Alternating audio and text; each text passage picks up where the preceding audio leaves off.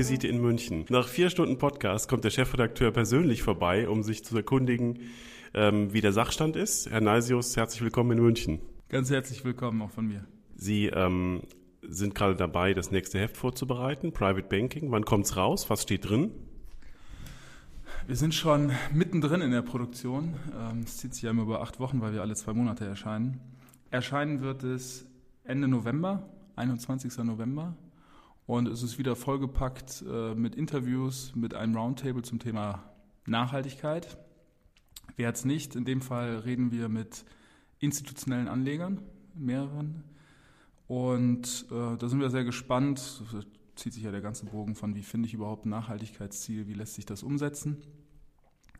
Und des Weiteren werden wir natürlich immer nutzwertige Sachen dabei haben. Ähm, wir haben jetzt diesmal einen Gastbeitrag drin, der mal beschreibt, wie man eigentlich aus Immobilienfonds Spezial-AIFs rauskommt, ohne die anderen zu verletzen. Ähm, wir haben uns angeschaut, wie es eigentlich um die Konsolidierung der Vermögensverwalterbranche steht.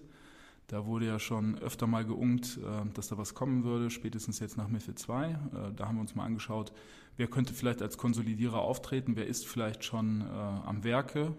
Da haben wir eine Bestandsaufnahme gemacht und da gibt es das ein oder andere Gespräch rund um Private Banking ähm, und auch die ein oder anderen Themen im Handelsraum. Wenn man über die Konsolidierung nachdenkt, auf die wir alle gewartet haben, ähm, und die Vermögenshalter hört, dann geht es allen immer bombig.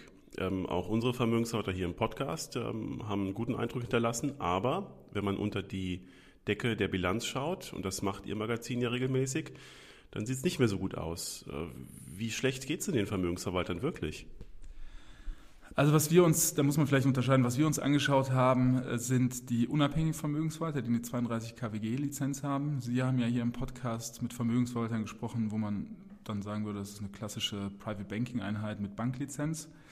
Bei den Vermögensverwaltern ähm, gibt es schon das Thema, klar, da sind einige unter Kostendruck geraten oder schon länger. Ähm, ich glaube, einige haben MIFID 2 abgewartet und hätten vielleicht vorher schon die Weichen stellen sollen auf irgendwie Verkauf, als ähm, entsprechend der Unternehmenswert noch was höher war.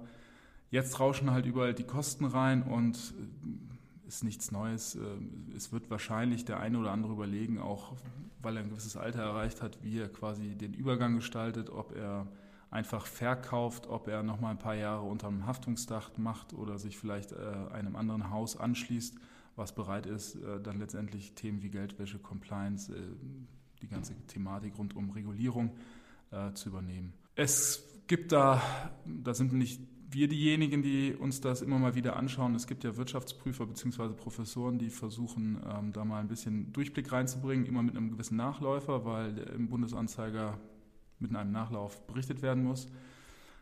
Da sieht man schon seit Jahren, dass natürlich die, die Spreizung extrem groß ist. Es gibt einige, die sind dann eher schon als Fondshäuser, Fondsboutiquen zu bezeichnen, die ganz weit vorne sind und das Thema Skalierung par excellence spielen. Äh, da kennen wir alle die, die entsprechenden Namen. Äh, wo es, glaube ich, eher düsterer aussehen wird, ist dann am unteren Ende. Ganz klar. Das heißt, man braucht künftig einen Heiratsmarkt für Vermögensverwalter. Da ist doch Ihr Magazin eigentlich geeignet, oder? Also wir haben schon Gespräche zu dem Thema auch in aller Öffentlichkeit geführt. Ähm, da gab es mal jemand, der sich gemeldet hatte und gesagt hatte, ähm, Herr Neis, es ist ja schön, dass Sie über gewisse Themen wie raus aus der Bank ähm, berichten. Ähm, wir haben einfach das Problem, Nachfolge zu klären, Nachfolger zu finden. Und das ist immer für uns natürlich ein trefflicher Anlass, auch mal zu zeigen, dass wir wirklich da Leute zusammenbringen können, weil auf das Gespräch hin, auf das Interview, was dann vor, oh, das ist schon zwei Jahre her, bei uns lief, äh, ist nach Aussage des Unternehmens tatsächlich eine Nachfolge geklärt worden. Äh, wir werden uns das natürlich weiter anschauen und, und die Themen, wo sie uns zufliegen. Insofern ist das hier auch ein Aufruf, sich einfach mal zu melden, das Gespräch zu suchen, informell oder was dann daraus formell wird. Ähm, das werden wir weiter versuchen zu begleiten. Ne? Also dafür ist ein Branchenblatt da. Ja, genau. Ich sehe schon die Anzeige kleines, schlagkräftiges Team in gehobenem Alter sucht Haftungsdach. Vielleicht ist das ein, ein Modell, äh, das wir dann in den nächsten Ausgaben äh, beobachten können. Äh, Rubrik Kleinanzeigen müssen sich mal Preise überlegen oder Provisionen, umsatzabhängig.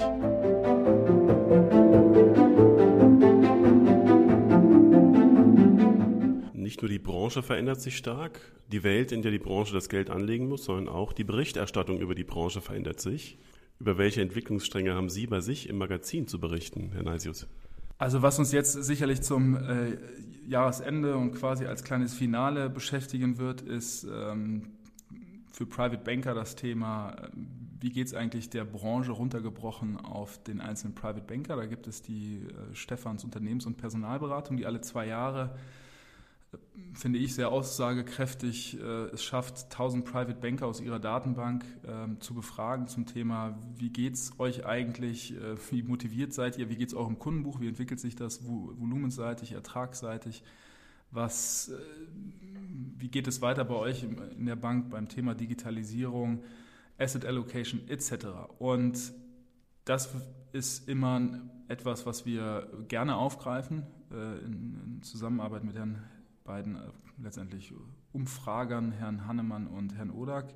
Dann schauen wir uns natürlich nochmal an, äh, wie die ähm, ganzen Mystery-Tests, wie da die Häuser abgeschnitten haben. Ähm, wir sind da ja nicht selber unterwegs, äh, können aber dann letztendlich übereinanderlegen, wer bei den einschlägigen Tests wie abgeschnitten hat. Das ergibt dann so ein Gesamtbild, was auch immer sehr nachgefragt wird von der Leserschaft. Und uns wird weiter beschäftigen, ich habe das eben schon zum Heft gesagt, wir haben uns am Anfang des, des Jahres zusammengesetzt als Redaktion gesagt, was, was sind eigentlich die großen äh, Linien, die wir ja, beobachten müssen, die wir verfolgen müssen, wo wir Bericht erstatten äh, zu wollen. Und das sind natürlich, wen wundert es, die großen Themen Digitalisierung, aber tatsächlich mehr runtergebrochen auf, man kann sich mal anschauen, wie die Robos dastehen, wie die Robos sich entwickeln und wer da der Frontrunner hier in München ist. Man kann sich aber auch anschauen, wie die einzelnen Häuser, ich nenne das jetzt mal digitale Helferlein, den Beratern oder den Portfolio-Managern zur Verfügung stellen, wie und wo künstliche Intelligenz vielleicht äh, zum Einsatz kommt. Das sind so Sachen, die haben uns jetzt wirklich das ganze Jahr, die hatten wir uns vorgenommen, die haben wir auch das ganze Jahr durchgezogen, online und print. Wir bleiben weiter dran beim Thema äh, Margen, Margendruck. Manche sprechen von Erosion, was das Private Banking angeht.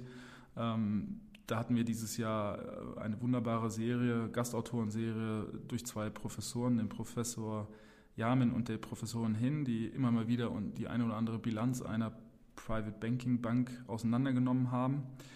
Und ganz wichtig, ähm, das Thema ähm, Neudeutsch Client Centricity wurde mehrfach von Consultants an uns herangetragen, die im Bereich Private Banking unterwegs sind.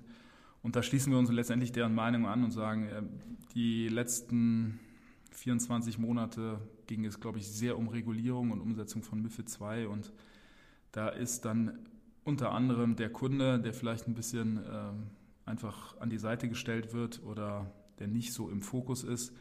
Und das Private Banking steht natürlich vor der großen Aufgabe, ähm, auch letztendlich seine Daseinsberechtigung äh, ähm, dazu finden, den Kunden in den Fokus zu rücken und dessen Bedürfnisse aufzunehmen. Und die werden sich ändern. Durch die Generationen, durch Digitalisierung, aber auch durch sich eine um, verändernde Umwelt äh, und, und auch das Thema, wo will ich eigentlich anlegen und Prämien abgreifen, Rendite erwirtschaften. Schade, ich dachte eigentlich, alles bleibt so, wie es ist.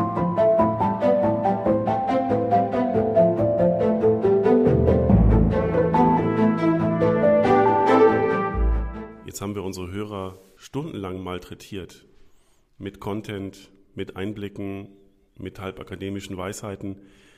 Wann machen wir das das nächste Mal, Enasius? Die Idee war, und so werden wir auch handeln, ähm, immer pünktlich zur nächsten Anlagenausschusssitzung ähm, die Leute zu informieren rund um Märkte und weitere Themen. Insofern sehen wir uns hier wieder oder hören wir uns wieder ähm, Anfang Januar im nächsten Quartal. Ich freue mich drauf. Ich mich auch.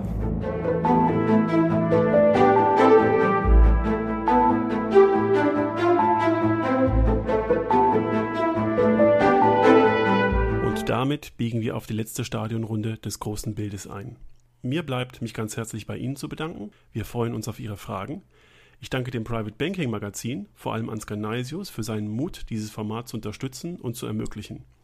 Und Verneigung von meinen wunderbaren Gesprächspartnern, Robert Halber von der Baderbank, Till Christian Budelmann von Bergus Bärenberg, Achim Siller vom Bankhaus Big T, Lutz Welge vom Bankhaus Julius Beer, Dr. Daniel Stelter von Beyond the Obvious, Alexander Etterer von Rödel und Partner, Dr. Maren Gräfe von BDO und Dr. Heike Schwesinger von Schwesinger und Sie. Wir haben dank Ihnen ziemlich viel Material angesammelt und eigentlich für eine Folge zu viel Material, wenn ich ehrlich bin. Aber auf kein Gespräch und keine Information der letzten Stunden möchte ich verzichten. So können wir zum Ende des Jahres weiterverfolgen, ob sich unsere Wirtschaft wirklich weiter abkühlt und ob der Druck, Steuern zu senken, wirklich weiter steigt und damit vielleicht auch in Deutschland die schwarze Null fällt. Wir verfolgen, wie wir mit der Greta-Frage umgehen und ob wir unser Finanzsystem und unser Ökosystem retten können. Aber mein Gott, bis dahin fährt der Homo sapiens mit seinem klimatisierten Stadtgeländewagen, seiner Pilotensonnenbrille und seiner Taucheruhr morgens in die gewärmte Tiefgarage, geleitet mit dem Aufzug direkt in sein Glasbüro und beginnt damit, seine ganz eigene Welt zu retten hoffentlich auch ein Stück weit die Welt aller anderen. Und nicht vergessen, Geld ist nicht mehr als ein Versprechen, aber unsere Aufgabe ist es genau dieses für die wirklich wichtigen Zwecke einzuhalten. Ich wünsche Ihnen, Ihren Ausschüssen, Ihren Beiräten und all Ihren Helfern ein gutes Händchen und jede Menge Weitblick und freue mich auf das nächste Mal. Mein Name ist Christian Hammes, machen Sie es gut und machen Sie was Gutes.